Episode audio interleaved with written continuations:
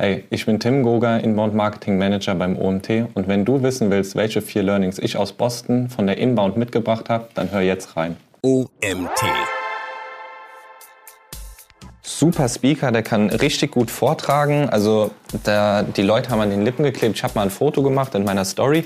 Es war wirklich brutal. Die, das war eine kleine Stage, bei der er vorgetragen hat und die war voll. Die Leute haben dahinter gestanden. Also es waren mindestens 2.000, 3.000 Leute, die da nur bei ihm im Vortrag standen. Er hat auch am nächsten Tag noch einen gehabt, wo er mehr über sein Unternehmen geredet hat. Aber an dem E-Mail-Marketing-Vortrag, also der war super. Herzlich willkommen zum OMT Online Marketing Podcast mit Mario Jung. Hi Tim, schön, dass du da bist. Tim, als Verantwortlicher für das OMT Inbound Marketing haben wir dich dieses Jahr auf die Inbound nach Boston geschickt. Wie hat es dir gefallen? Ja, also ich muss sagen, Boston war echt ein Trip. Ich hatte Höhen und Tiefen, kann man sagen. Ähm, allein mit dem Rückflug, da gab es ganz schön äh, Stress, aber Boston an sich, die Stadt, mega cool, vergleich, äh, vergleichbar wie Frankfurt, würde ich sagen ähm, auch von der Architektur her und von den Menschen. Wobei ich muss sagen, die Amerikaner, die sind schon ein bisschen was offener, wenn man so auf der Straße rumläuft. Ähm, die Messe an sich war mega interessant, waren coole Vorträge dabei und äh, wie man es aus Amerika kennt, die ziehen das alles etwas größer auf, ähm, war schon umwerfend. Mein erstes Mal Amerika, mein erstes Mal alleine ein Trip, also da war schon viel Neues für mich dabei. Cool. Und das erste Mal auf einer großen Konferenz oder schon mal eine mitgemacht? Das erste Mal auf einer großen Konferenz, ja. Siehst du, dreimal das erste Mal. Wer, wer, kann sowas von, äh, schon behaupten?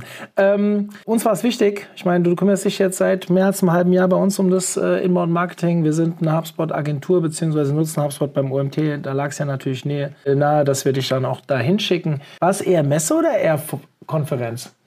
Es war ein Mix aus beiden. Also so, sobald man reingekommen ist, man kam halt von einer Erhöhung rein und hat erstmal die ganze Messerhalle überblickt. Am Anfang wurde man ein bisschen abgeholt, da gab es Essen und Frühstück. Und dann waren eigentlich schon viele Messeständen von ähm, Toolanbietern, Unternehmen, beispielsweise Aircall war ganz vorne mit dabei. Ähm, die hatten auch einen was größeren Stand. Und dann gab es halt kleinere Stages, die waren noch äh, mehr am Anfang und ganz nach hinten, wenn man durchgelaufen ist, gab es einmal nochmal die Black Inbound, das war so eine Mini-Stage und dann die Main Stage, die ganz große, mhm. wo dann auch die meisten Besucher waren. Also ich würde sagen, ein guter Mix aus beidem. Die, die jetzt Messestände dort hatten, waren dann, ich meine, du beschäftigst dich ja jetzt viel mit HubSpot und Tools, die sich andocken lassen, in erster Linie auch Tools, die mit HubSpot irgendwie ähm, sich vertragen oder waren da auch komplett andere Sachen? Also es waren eigentlich alle Tools, die mit HubSpot auch in gewisser Weise eine Partnerschaft haben oder bei denen im Store aufgelistet sind. Ich habe jetzt keinen gesehen, wo es äh, wirklich ein reines Tool war, was jetzt nicht direkt mit HubSpot verknüpfbar war. Mhm. Also kann man schon sagen, wenn man jetzt sich wirklich so intensiv mit HubSpot beschäftigt, wie wir es machen, also ich sage ja immer gern bei meinen Vorträgen, wenn ich irgendwas zum Thema Inbound Marketing erzähle, dass vieles, was wir machen, auch mit anderen Tools geht, ob es Active Campaign ist oder Gizmetrics oder was es da alles gibt. Oder viele nutzen ja auch, ähm, auch für Mautic als Open Source äh, ähm, Software. Aber jetzt, wir haben uns ja auf HubSpot äh, fokussiert, dann lohnt sich das schon dahin zu fahren. Ja, auf jeden Fall. Ja, okay. Ähm, ich habe irgendwo gelesen, dass es wirklich 25.000 Teilnehmer waren. Ich kann das jetzt, ich war nicht da, du wirst es auch nicht genau überblicken können. Äh, weiß nicht, was da kommuniziert wird. Äh, bei allem, was kommuniziert wird, ziehe ich gerne nochmal 10% ab. Aber bei der OMR waren 70.000 Leute da und das war schon sehr, sehr beeindruckend. Du warst jetzt nicht mit uns dieses Jahr bei der OMR, da hast du ja gerade erst bei uns angefangen gehabt. Ähm, wie kam dir das vor? Also ich meine, wir sind jetzt auch in Zeiten von Corona, das muss man immer noch sagen. Ich weiß nicht genau, wie die Amis damit umgehen, aber so viele Leute auf einem Fleck, wie, wie kam das bei dir an? Also in der Messe an sich musste man, was zur Corona-Pflicht gilt, keine Masken tragen oder ähnliches. Dadurch, dass die Messehalle extrem groß war, ist einem das gar nicht aufgefallen. Also ich wusste selbst nicht, dass die Zahl 25.000 Besucher waren, als du mir die äh, gesagt hattest. Ich war, ich war baff. Also 25.000, das, das kam bei mir nicht so an. Das, äh, durch die Größe hat sich das verteilt durch die einzelnen Stages. Wo es mir aufgefallen ist, wo es ein bisschen mehr war, war am letzten Tag bei dem ähm, Hauptakt, sage ich mal, bei dem Hauptreferenten, der da war, ähm, wo es dann auf einmal zwei Stunden vorher schon extrem voll wurde in der Halle, weil alle sich da versammelt haben. Es gab auch eine Außenfläche, sprich, es waren auch Leute äh, teilweise mittags die ganze Zeit draußen, die hat man auch nicht wahrgenommen. Ähm, dann gab es immer so kleine Breakout-Rooms mit 100 bis 200 Besuchern. Ähm, kleine Kleine, ja, im Verhältnis. ähm, und wenn die dann in ihren Räumen waren, dann waren die auch schon mal weg. Also das hat sich alles sehr verlaufen durch die Größe der Messe. Muss ich ein bisschen schmunzeln. Wir haben jetzt aktuell beim OMT 350 bis 400 Tickets verkauft und sind mega happy. Okay, da kommen ja noch die Online-Tickets dazu für diejenigen, die noch nicht auf ähm, Offline-Events wollen. Und das sind dann bei denen kleine Breakout-Rooms. Okay, andere, äh, ja, gut, wir vergleichen uns ja auch nicht mit einer OMR oder mit einer äh, Inbound, deswegen äh, passt es schon. Trotzdem geht mir natürlich ein Schmunzeln über das Gesicht. Du hast eben ein bisschen was über die Location erzählt. Was hat dich da am meisten beeindruckt? Oder bei der Umsetzung der Konferenz insgesamt? Ich fand das Konzept cool. Als ich am ersten Tag reinkam, ähm, hat man seine Karte gehabt, ob digital oder ausgedruckt, hat die dann eingescannt und hat dann von der Inbound so ein Badge gekriegt, da stand dann der Name drauf und dann noch so ein ähm, NFC-Chip Button, sage ich mal. Den hat man dann mit seiner App verknüpft. Ich, das habe ich leider erst später erfahren, dass diese App eigentlich relativ wichtig ist. Fand ich cool. Da konnte man nämlich die ganzen Vorträge sehen und konnte sich seinen eigenen Termin, Vortragskalender zusammenbasteln und hatte dann immer eine Zeitleiste, die ablief. Ähm, und dann konnte man immer sehen, okay, welcher Vortrag ist dann als nächstes, zu welcher Stage muss ich. Weil ich war am Anfang verloren. Ich hatte mir Vorträge schon im Vorhinein rausgesucht, wusste dann aber gar nicht, an welcher Stage die sind, weil das stand bei den gedruckten Flyern nicht. Mm, das hat man dann nur über diese App erfahren. Was aber cool war, wenn man mit Leuten geredet hat und man fand die interessant und wollte sich vernetzen, dann haben beide diesen Button gedrückt, den aneinander gehalten und in der App hatten die dann die Kontaktdaten von des jeweils anderen. Also das war so ein kleines Feature, ähm, was ganz cool war. Am Ende musste man die ähm, Badges dann auch noch abgeben, wegen ähm, Umweltfreundlichkeit. Mhm. Okay. Was hat dir denn gar nicht gefallen? Dadurch, dass ich zu spät erfahren habe, dass die App eigentlich so wichtig ist und diese kleinen Breakout Rooms, ähm, da gab es immer feste Plätze für VIPs, so ich glaube 50 bis 100 Stück, je nachdem wie groß die Räume waren. Für die anderen, dadurch, dass sie gedeckelt waren, mussten man sich dann die Tickets reservieren. Das haben natürlich die Leute schon direkt morgens, als es angefangen habe, war es offen und haben es direkt gemacht. Als ich das dann erst später erfahren habe, ein, zwei Stunden später, waren halt fast schon alle Vorträge in den Breakout Rooms ähm, ausgebucht und ich konnte nur noch die offenen besuchen bei der Main Stage, Hero Stage und Founder Stage heißen die, glaube ich. Ja. Das hätte man noch mal irgendwie in einer Mail vorher kommunizieren können, dass die App eigentlich wichtig ist, um das, sich so ähm, den Tag da zu planen.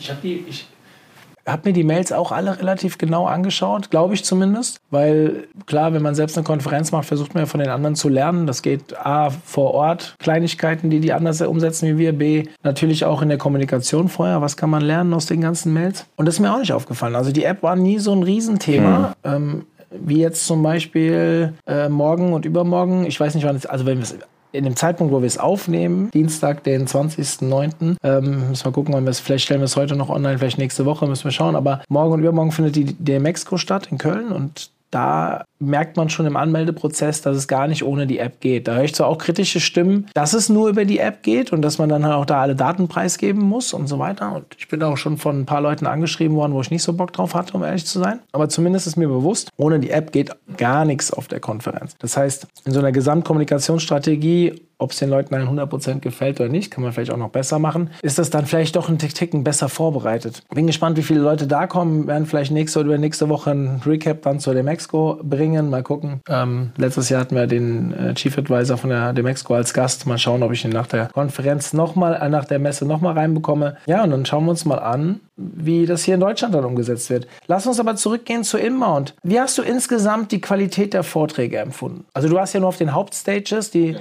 diese Breakout-Räume. Ich vergleiche das immer gerne mit der OMR. Da habe ich ja ein Recap zugehalten. Das es die ganz großen Bühnen eher inspirierend sind. Die, dann gab es die Education-Bühne, die ich als einzige inhaltlich wirklich stark fand. Und die ganzen Masterclasses war so, wie du bei den Breakout-Räumen gesagt hast, die waren meistens schon voll oder man musste sich anmelden und ich kam da gar nicht mehr rein. Aber habe dort immer gehört, dass sie oft sehr pitchlastig waren. Nicht alle, aber viele. Deswegen interessiert mich das mal, wie die Inbound da aufgestellt ist von den Sachen, die du gehört hast auf den großen Bühnen. Also ich würde sagen, von den Vorträgen inhaltlich stark waren die, die ich besucht habe, circa so 20 bis 30 Prozent.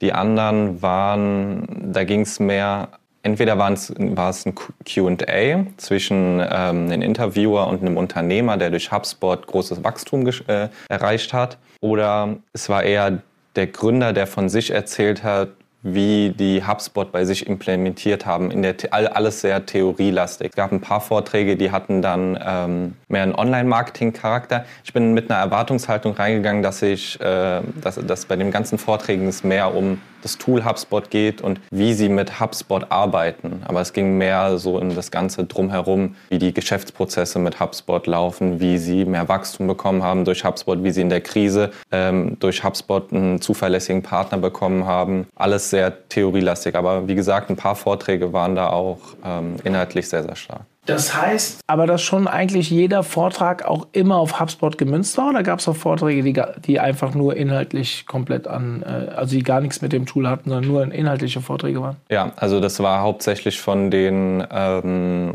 von den größeren Referenten, die eingeladen wurden, so also jemand wie Obama oder Viola Davis. Die haben dann mehr von sich und ihrem Unternehmen erzählt, die benutzen halt HubSpot nicht. Ja. Leider für HubSpot wahrscheinlich. Aber die anderen waren dann, haben schon immer einen Bezug. Da, also für mich, wenn du das so erzählst, ich meine, HubSpot ist die, die Inbound ist die HubSpot-Konferenz. Da gehen wahrscheinlich auch 90 Prozent der Leute hin, die sich für HubSpot interessieren oder HubSpot schon nutzen. Ja, also ich meine, die haben ja einen relativ großen Kundenstamm weltweit. Und ich bin selbst ein, Hub, ein HubSpot-Fanboy, machen wir gar keinen Hate draus. Trotzdem klingt es für mich so ein bisschen nach, ich will es nicht Sekte nennen, aber so ein bisschen, okay, wir kommen alle zusammen und wir motivieren uns und schweißen, äh, schwören uns noch mehr ein auf das Tool und wie geil es eigentlich ist. Und wir sind alles quasi Botschafter von äh, diesem Tool.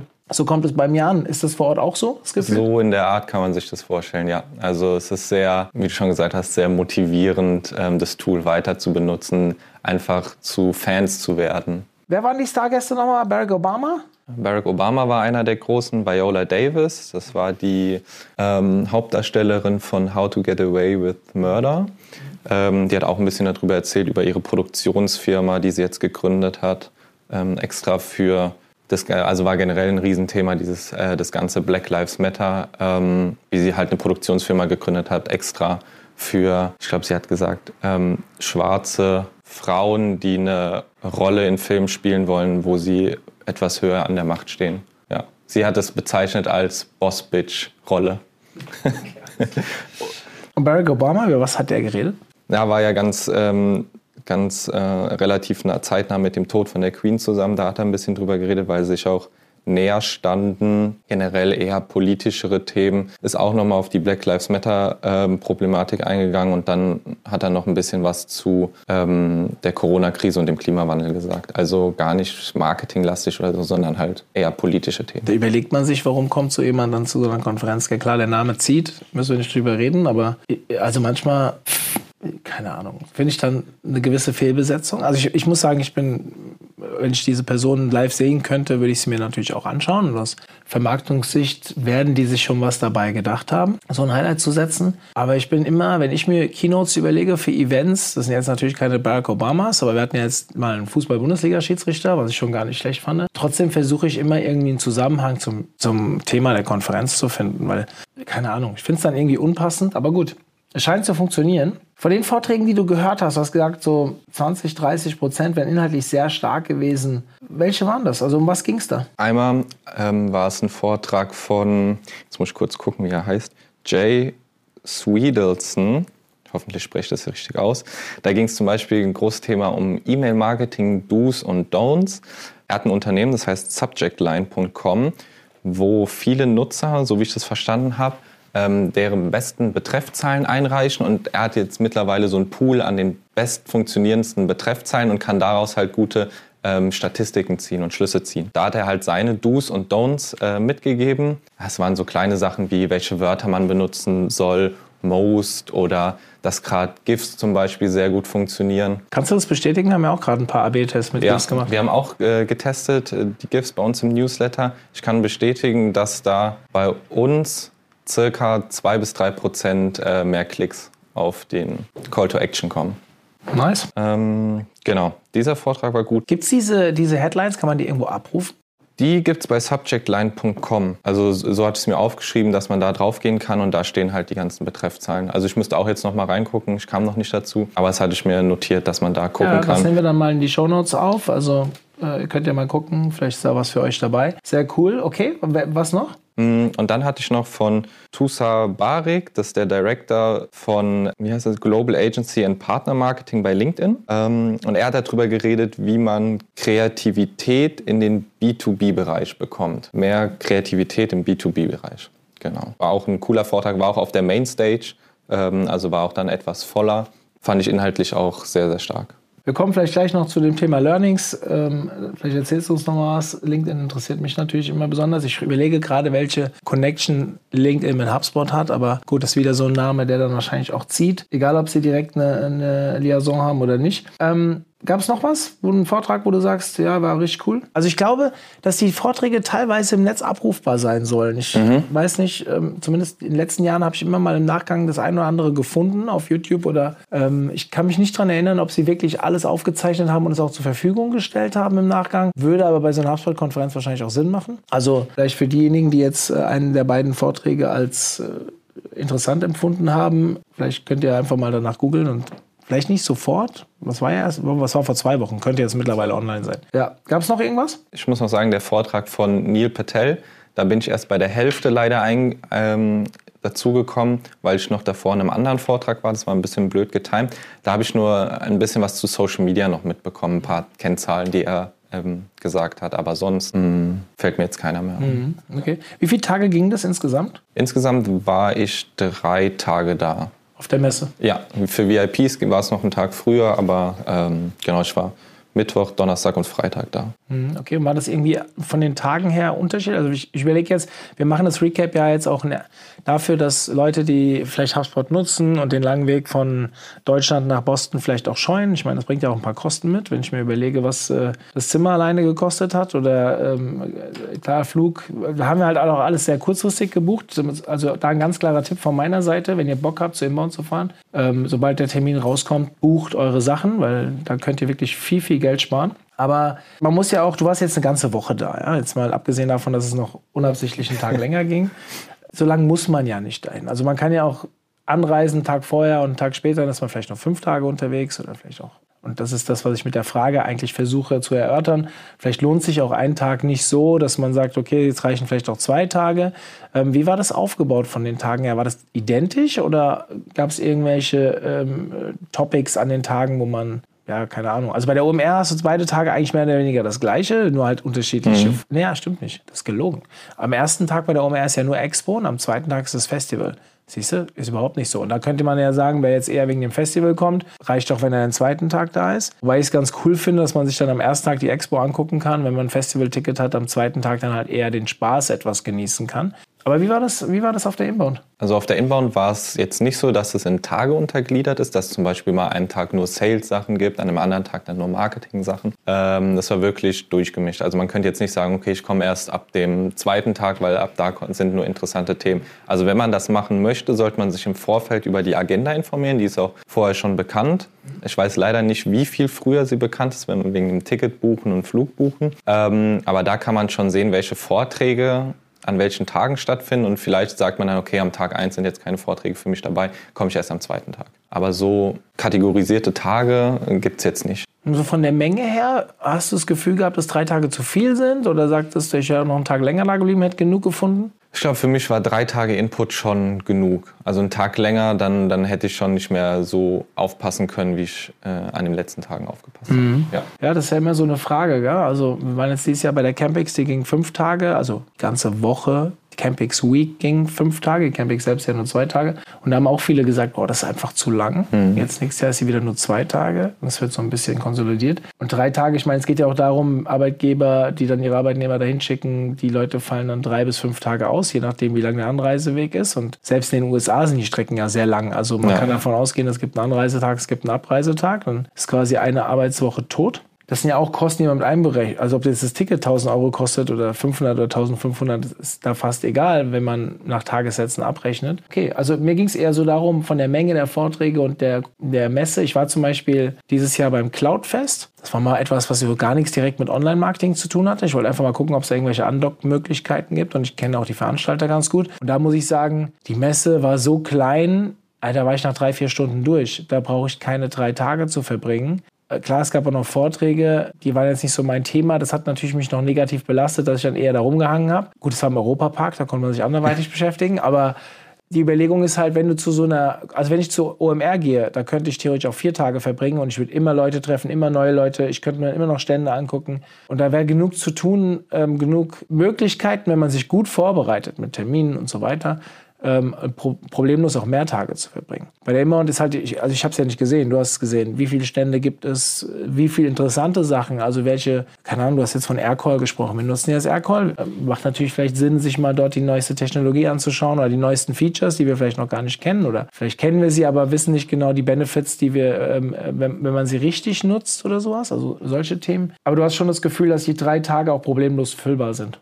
Ja, das auf jeden Fall. Also wenn man sich auch vorher Termine machen würde, dann hätte man da auch die Zeit, die ganze Zeit, um sich auszutauschen. Mhm. Ähm, also da kann man genug machen. Gab es da auch so Networking-Areas? Also ja, ja, da hatte HubSpot von sich selbst so ein HubSpot Connect oder so hieß die Area. Ähm, auch relativ groß, ganz entspannt mit Sofas, Couches und so. Ähm, da haben sich dann halt Leute hingesetzt, die wirklich darauf aus waren, sich mit anderen Leuten zu vernetzen. Mhm. Ja. Es gab auch so Ecken, wo man dann mal in Ruhe arbeiten konnte. Ähm, ich habe auch dann mal ab und zu, wenn ich mal Zeit hatte, zwischen zwei Vorträgen, Laptop rausgeholt. Äh, WLAN in der Halle war super, muss ich sagen. Ähm, und habe dann auch mal kurz gearbeitet. Also das war auch problemlos möglich. Muss halt beachten, wenn man drei Tage da ist ähm, und wenn man jetzt, wie wir aus Deutschland angereist sind, ähm, dass der Jetlag da schon ein bisschen reinkickt. Also ähm, die Messe ging am ersten Tag bis fünf. Da ist man dann schon müde, wenn man dann aufs Zimmer zurückgeht. Also ja. Muss man natürlich aber aufpassen, wenn man schlafen geht, ist man nachts wieder wach. Ja, genau. Kann man natürlich, wenn man nur drei Tage da bleibt, vielleicht so im Rhythmus bleiben, um es einfacher äh, ähm, wieder zu Hause zu haben. Aber ich habe ja bei dir mitbekommen, das Jetlag hat durchgeschlagen auf der, auf der. Also bei mir ist auch immer, wenn ich von Westen zurückkomme nach ja. Deutschland, ist bei mir immer schlimmer. Das ist schlimmer, genau. Wie war das mit Abendveranstaltungen? Gab es da was?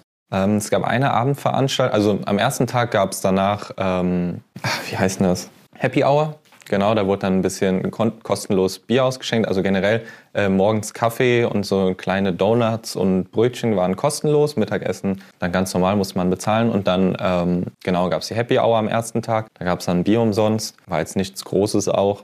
Am zweiten Tag ähm, war die Messe, ich glaube, auch um fünf vorbei und hat dann wieder angefangen um sieben oder acht mit äh, ein, zwei Stunden DJ. Es war halt alles sehr getimed. Da war dann ein DJ da, war halt alles in der Halle, weil am Montag davor hat es geregnet gehabt und bin da schon mal vorbeigelaufen. Da war vorher außen eine Bühne aufgebaut, aber ich glaube, die haben die dann abgebaut wegen dem schlechten Wetter. Also es war ein DJ da und dann gab es einen Act von einem Schauspieler und Comedian, der dann halt ein bisschen ähm, ja, da seine, seine Aufführung gemacht hat. Aber sonst so eine richtige Party war das jetzt nicht. Hm, okay. Gut, du warst jetzt auch allein unterwegs, dann wirst du wahrscheinlich nachts nicht noch durch Boston gezogen sein. Ja. ähm, vor allem nicht mit Jetlag in den Knochen. Das ist immer ja auch interessant, weil gerade wenn man jetzt vielleicht auch, ich meine, da sind ja ein paar mehr Deutsche, du hast jetzt versucht, dich mit jemandem zu abreden, das hat irgendwie nicht ganz funktioniert, hast du mir erzählt. Leider, aber ja.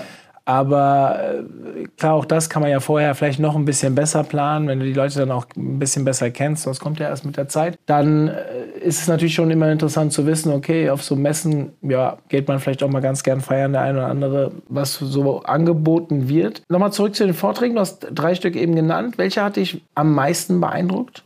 Am meisten wirklich hat mich beeindruckt der ähm, E-Mail-Marketing-Vortrag von dem Jay. Also ich muss sagen, der ist ein super Speaker, der kann richtig gut vortragen. Also da, die Leute haben an den Lippen geklebt. Ich habe mal ein Foto gemacht in meiner Story. Es war wirklich brutal. Die, das war eine kleine Stage, bei der er vorgetragen hat und die war voll. Die Leute haben dahinter gestanden. Also es waren mindestens 2.000, 3.000 Leute, die da nur bei ihm im Vortrag standen. Er hat auch am nächsten Tag noch einen gehabt, wo er mehr über sein Unternehmen geredet hat. Aber an dem E-Mail-Marketing-Vortrag, also der war super. Das Einzige, was der Jay, was er auch gesagt hat, was er noch üben muss, äh, seine, seine Slides. Also der benutzt da Farben wie Knallgelb, äh, Pink und Schriftarten, die du, also Gelb auf Blau, die man gar nicht lesen kann, hat er noch gesagt, hier, das kann man ja gar nicht lesen. Also da, da können wir noch ein bisschen dran arbeiten, aber wie er präsentiert, das war super. Also mhm. da konnte man problemlos folgen. Cool. Hast du das Gefühl, dass dich die Inhalte, jetzt mal abgesehen von dem Vortrag, der Konferenz für dein tägliches Doing wirklich weitergebracht haben, also für deine tägliche Arbeit hier bei uns? Ich würde sagen, ich habe gute und mehr als eine Handvoll gute Impulse mitgebracht. Ich hatte am letzten Tag mir noch einmal alles aufgeschrieben, nochmal für mich selbst ein Recap gemacht, bin nochmal meine Aufzeichnungen durchgegangen. Und da sind schon ein paar coole Ideen dabei, ein paar Sachen, die ich gerne testen würde hier. Also wenn das funktioniert, was, was da gesagt wurde und was ich mir aufgeschrieben habe, dann glaube ich, kann uns das hier schon ein Stückchen weiterbringen. Ja. Mhm. Das ist ja immer das, was man so sagt, ja. Also ist ja schön, wenn man jetzt eine schöne Zeit hatte in, in Boston und ich war auch gerne auf Konferenzen, um einfach ein bisschen Spaß zu haben oder ja, eine Abwechslung zum Arbeitsalltag zu haben. Das soll ja jedem mal gegönnt sein, aber am Ende sollte es ja auch produktiv sein. Und ja. jeder Arbeitgeber wird sich zweimal überlegen, äh, seine Mitarbeiter zu Inbound oder zur OMR zu schicken, wenn er nichts mitbringt. Deswegen mache ich es immer ganz gerne so, dass ich sage, okay, also jetzt je nachdem, wer welcher Mitarbeiter es dort ist, mit welcher Aufgabe. Ähm, macht ihr Termine, also wenn es ein vertrieblicher Mitarbeiter ist oder wenn es ein, ein, ein, ein Fachpersonal ist, dass ich dann sage, okay, such dir vorher die Vorträge aus und schreib dir die Learnings auf und wir besprechen die im Nachgang. Das habe ich jetzt bei dir noch nicht so gemacht, weil ich A weiß, dass du vom Typ her so tickst, B, weil es war deine erste Konferenz. Ich wollte die erstmal wirken lassen, wenn ich dir da direkt alles vorkaue. Das ist nicht das, was, was mir äh, vorschwebt, aber auf Dauer ist das natürlich etwas, wie jeder theoretisch findet. Also ich bin immer ein Fan davon, sich auf Konferenzen, genau wie Messen, verdammt gut vorzubereiten oder es bewusst nicht zu tun, wenn man einfach, also ich gehe zum Beispiel auf die Demexco, um einem Mitarbeiter zu helfen, Kontakte zu machen. Das ist mein Ziel, da mache ich mir selbst keine Termine. Im Gegenteil, ich versuche mir viele Termine wegzulassen. Also ich habe ich hab auch keine. Ich weiß nicht, wenn das jetzt heute noch online geht, nicht, dass das noch einer hört und mich jetzt versucht hier zu verhaften.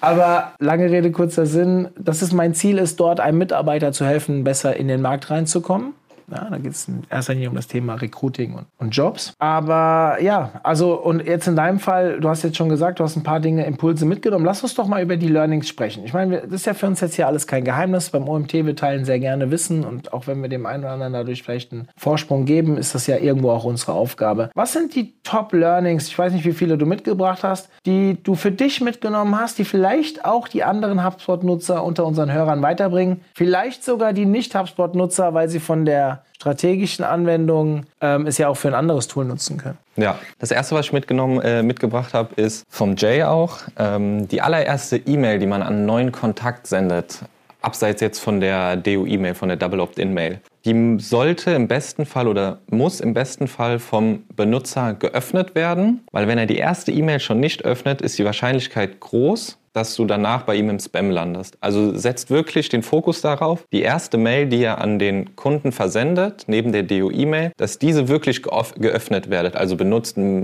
guten, eine gute Betreffzeile, die wirklich, die dem Benutzer sagt, hey, okay, ich muss jetzt die E-Mail lesen, ich will wissen, was da drin steht. Wenn ihr die erste E-Mail kriegt und die geöffnet wird, dann landet ihr mit großer Wahrscheinlichkeit nicht bei ihm im Spam-Ordner. Also auf Dauer? Ja, auf Dauer. Spannend. Also bei, äh, äh, im Thema SEO würde ich ja sagen, jetzt die Click-Through-Rate. Wenn die Click-Through-Rate schlecht ist, dann verliere ich natürlich auch an Rankings, dementsprechend interessante Titel. Dass jetzt bei E-Mail-Providern auf sowas schon geachtet wird, liegt nahe. Nie drüber nachgedacht, um ehrlich zu sein. Hat jetzt auch keine Evidenz. Also ich habe noch nie von einem Toolanbieter ja. gehört, dass das so bewertet wird. Aber äh, das klingt ja eigentlich schon logisch, um die Menge an. Ich meine, die Diskussion haben wir ja überall, gell? also auch bei Social Media. Ähm, es wird immer voller, es gibt immer mehr Content Creator. Wir haben immer mehr Follower oder Vernetzung und es kommen immer mehr Inhalte in unseren Feed. Natürlich muss der Algorithmus aussortieren. Und genauso ist es ja bei E-Mails auch. Wir beschweren ja. uns alle über äh, Spam und äh, also mein E-Mail-Konto platzt. Ja, das ist jetzt hier intern kein Geheimnis, dass ich momentan sehr hinterher bin mit meinen E-Mails. Und ja, ich, ich scanne auch Überschriften und kann halt nicht jedes Mal alles öffnen. Macht total viel Sinn. Die Frage ist, wie machen wir das? Ich meine, das ist der Titel. Das ist sicherlich auch das Thema. Wenn ich im ersten, also der Thema und Titel gehört ja irgendwo zusammen, aber man kann ja auch ein, ein geiles Thema mit einem langweiligen Titel versehen und umgekehrt. Äh, man sollte ein geiles Thema haben und noch einen geilen Titel machen und sich gut überlegen, was ist denn die erste Mail? Meine Erinnerung aus, dem Webin aus den Webinaren, die wir bei uns haben, da gibt es ja ein paar E-Mail-Marketing-Webinare, wo Valerie was, glaube ich, damals ähm, gesagt hat, dass die gerade die ersten E-Mails die höchsten Öffnungsraten haben, weil man ja so einen Vertrauensvorschuss auch hat, ne? außer der DO-E-Mail. Das ist bei uns, glaube ich, auch so, dass die ersten Mails immer ja. sehr, sehr äh, Öffnungsraten stark sind. Aber klar, wie kann man das noch weiter verbessern? Und äh, wirklich dann auch mal mit AB-Tests gucken, welches Thema ist denn das, was am Anfang am meisten interessiert. Ist es das kostenfreie Webinar? Ist es vielleicht ein E-Book? Ist es vielleicht ein, keine Ahnung, ein Clubtreffen oder was auch immer wir be ähm, bewerben können? Das ist ein guter Punkt, mit dem wir uns auf jeden Fall mal in unseren Willkommens-Workflows ähm, ja. beschäftigen sollten. Spannend. Was hast du uns noch mitgebracht? Auch noch aus dem Vortrag von Jay. Ähm, sehr interessant. Er ist auf verschiedene Lead-Magneten eingegangen, welche gerade funktionieren, welche nicht so gut funktionieren. Ähm, da hat er gezeigt, dass Checklisten gerade in Amerika mega gut funktionieren. Die funktionieren teilweise zwei bis dreimal so gut wie E-Books oder Webinare. Also Checklisten, die kommen gerade wieder anscheinend. Mhm. Hast du ein Beispiel? Von der Checkliste, die er jetzt genannt hat, oder? Zum Beispiel? Kannst du einen raussuchen? Hast du die Unterlagen? dass wir die in die Shownotes packen können? Nee, also es war generell im Allgemeinen gesagt, welche Leadmagneten gut funktionieren. Also nicht im Speziellen jetzt, dass die und die Checkliste gut funktioniert. Ich finde das total spannend. Ich sage seit Jahren gefühlt, also jeder auf ein OMT projiziert. Wir haben jetzt unser E-Book Download Center, wir haben ähm, den Bereich Lead-Magneten, wo ich immer äh, es so lustig finde, dass wir den Bereich so nennen. Ja? Also äh, macht ja eigentlich gar keinen Sinn, den Bereich so zu nennen. Wir machen es ja nur, weil die Leute alle wissen, warum diese Downloads überhaupt genutzt werden, damit man Leads einsammelt. Aber wir haben unser Magazin, da kommen jetzt demnächst, werden wir, das kann ich schon mal vorwegnehmen, werden wir eine komplette Template-Area ähm, aufbauen, wo wir wirklich für alle Social Media, E-Mails und so weiter nach und nach, das soll ein, zwei Jahre gefüllt werden, ganz viele Templates bringen werden. Wir arbeiten momentan an E-Books für Toolvergleiche und sowas, wo auch was mit einem Partner, wo eine neue Sektion, da haben wir die sechste Sektion, die dann kommt. Aber Checklisten, das sage ich seit gefühlt Jahren, das müsste doch eigentlich am besten funktionieren. Struktur in seinen Arbeitstag zu bringen zum Beispiel oder Fehler reduzieren. Wie kann ich das besser machen als mit Checklisten? Das ist viel wertvoller, als sich mit dem E-Book jetzt mit einem neuen Thema zu beschäftigen. Finde ich total spannend. Ist etwas, was wir vielleicht auch als siebte Sektion aufnehmen sollten. Checklisten. Gucken, wenn sich einer berufen fühlt, der jetzt gerade hier diesen Podcast hört. Ich habe damals die E-Book Download Center, das E-Book Download Center gestartet, indem ich die ersten äh, 20 E-Books kostenfrei reingelassen habe. Wenn einer Bock hat, uns eine Checkliste zur Verfügung zu stellen, die er erstellt hat, schreibt mich an. Ist aktuell kostenfrei zu haben, diese Plattform, inklusive Leads. Ihr könnt es euch überlegen, haben wir mal hier einen kleinen Call to Action eingebaut. Hast du uns noch mehr mitgebracht? Ja, ein, zwei Sachen habe ich noch. Bin ja eben noch darauf eingegangen, dass der Vortrag von LinkedIn mehr auf ähm, B2B-Bereich, mehr auf Kreativität setzt. Das wurde dann nochmal bestätigt von ähm, einem anderen Speaker. Und zwar haben, hat HubSpot, HubSpot selbst ähm, ein Video gezeigt, was sie produziert haben, ein Werbevideo für HubSpot. Also ganz kreativ auf einem Piratenschiff ähm, mit ein, zwei bekannten Schauspielern auch. Und da ist wirklich das haben Sie wirklich gesagt im Vortrag, das Wichtigste im B2B-Prozess ist mittlerweile Emotionen und Storytelling. Es soll nicht mehr dieses versteifte Anzug-Feeling sein. Ähm, es soll wirklich mehr Emotionen haben, so, so eine Werbebotschaft an jemanden zu senden. Also im B2B-Bereich mehr auf Emotionen und mehr auf Storytelling setzen. Da ist auch der ähm, Gründer von HubSpot, der, der hat da auch gesagt, Storytelling ist eine Fähigkeit, die jeder lernen kann. Das ist nichts, äh, was Leute nicht lernen können. Und das ist brutal wichtig. Wer sich mit Storytelling beschäftigen will, ähm, kann ich meinen ähm, guten Branchenfreund Wolfgang Jung empfehlen, der sehr viele Vorträge zum Thema Storytelling hält. Also guckt da mal, folgt ihm mal. Äh, halte ich auch für eine sehr wichtige Geschichte. Wir haben auch diverse Webinare, Podcasts und Artikel zum Thema Storytelling. Ähm, ich glaube, das kann man wirklich lernen und man sollte sich damit beschäftigen, weil ja, wann hole ich jemanden ab in der, im richtigen Moment mit der richtigen Emotion ist halt die halbe Miete. Bringen wir es Punkt. Cool, das waren schon drei Tipps. Hast du noch mehr? Einen letzten habe ich noch, ist aber nicht wirklich ein Tipp. Ist mehr ähm, Rat für alle, die die HubSpot benutzen. Das wurde an dem Tag, am ersten Tag äh, announced. Und zwar gibt es jetzt eine Plattform, die heißt connect.com. Das ist quasi für alle Leute rund um die Welt, die HubSpot benutzen, die können da ihr Profil anlegen, ihre Zertifikationen hinterlegen, falls sie schon HubSpot-Kurse gemacht haben und können sich mit anderen über Probleme austauschen. HubSpot hat auch gesagt bei der Messe, dass sie alles immer mehr miteinander vernetzen wollen und ähm, das ist jetzt der erste Schritt in die Richtung, dieses Connect.com, dass halt die HubSpot-Nutzer untereinander sich bei Problemlösungen helfen, sich einfach austauschen. Also das ist jetzt so der erste Schritt in diese knüpfte Richtung. Ja. Cool. Sehr cool, sehr cool. Also wirklich ein paar coole Learnings dabei. Klar, man könnte jetzt wieder sagen, das eine oder andere, jo, wenn man nachdenkt, ist das schon klar. Aber ich finde immer wieder wichtig, das hervorzuholen und gerade ähm, den ersten Tipp, den du mitgebracht hast. Wenn das wirklich so ist, dass die E-Mail-Provider auf sowas achten, sollte man sich wirklich damit beschäftigen, weil dann die erste Mail ja doch eine deutlich höhere Wichtigkeit bekommt als ich glaube eh schon, eh schon, dass die erste Mail mit die wichtigste Mail ist, die man verschicken kann. Aber vielleicht stecken wir noch nicht genug Gehirnschmalz in so eine Mail rein. Ähm, sehr cool. Also Tim, erstmal schön, dass es dir gefallen hat. Äh, scheint sich auch gelohnt zu haben, dich dahin geschickt zu haben. Am Ende sage ich als Geschäftsführer der Firma, die dich dahin geschickt hat, wenn wir eine gute Sache mitnehmen, die uns wirklich weiterbringt, dann ist das auf jeden Fall eine lohnende Investition. Und das möchte ich an alle rausgeben, die da draußen drüber nachdenken. Gerade jetzt in den schlechten Zeiten, wo die Rezession vielleicht bei der einen oder anderen Firma einschlägt, man kann nie genug in Fortbildung investieren. Und je nachdem, was man natürlich auch für ein Geschäftskonzept hat, macht es mehr oder weniger Sinn. Agenturthema finde ich es mega spannend, weil da hat man ja mehrere Kunden, auf die man es umlegen kann. Aber auch in-house, wenn man skalieren will, kann ja jede kleine Entscheidung einen großen Impact haben nach hinten. Und dementsprechend, äh, ja, sage ich natürlich auch nicht ganz uneigennützig, weil ihr sollt ja alle eure Mitarbeiter zum OMT schicken. Ja, das ist natürlich die allerwichtigste Veranstaltung dieses Jahr. Und am 7.10. ist es soweit. Deswegen bucht euch euer Ticket und ja, wir haben, wie gesagt, knapp 350, 400 Gäste vor Ort, werden auch am Abend eine richtig coole Party machen. Und ich freue mich, wenn ich euch dort treffe. Tim, vielen Dank. Und in diesem Sinne. Zum Abschluss der heutigen Folge mit Tim nochmal der Hinweis, jetzt ist Endspurt 7.10. in Mainz. Unsere Konferenz. Wir haben eine geile Agenda. Wir werden eine coole Zeit haben und ich freue mich, euch alle persönlich zu treffen. Also keine Ausreden mehr. omt.de slash Konferenz. Bucht euch euer Ticket und kommt nach Mainz. Es wird wirklich sehr, sehr cool, da bin ich mir sicher. In diesem Sinne, bis dann, euer Mario.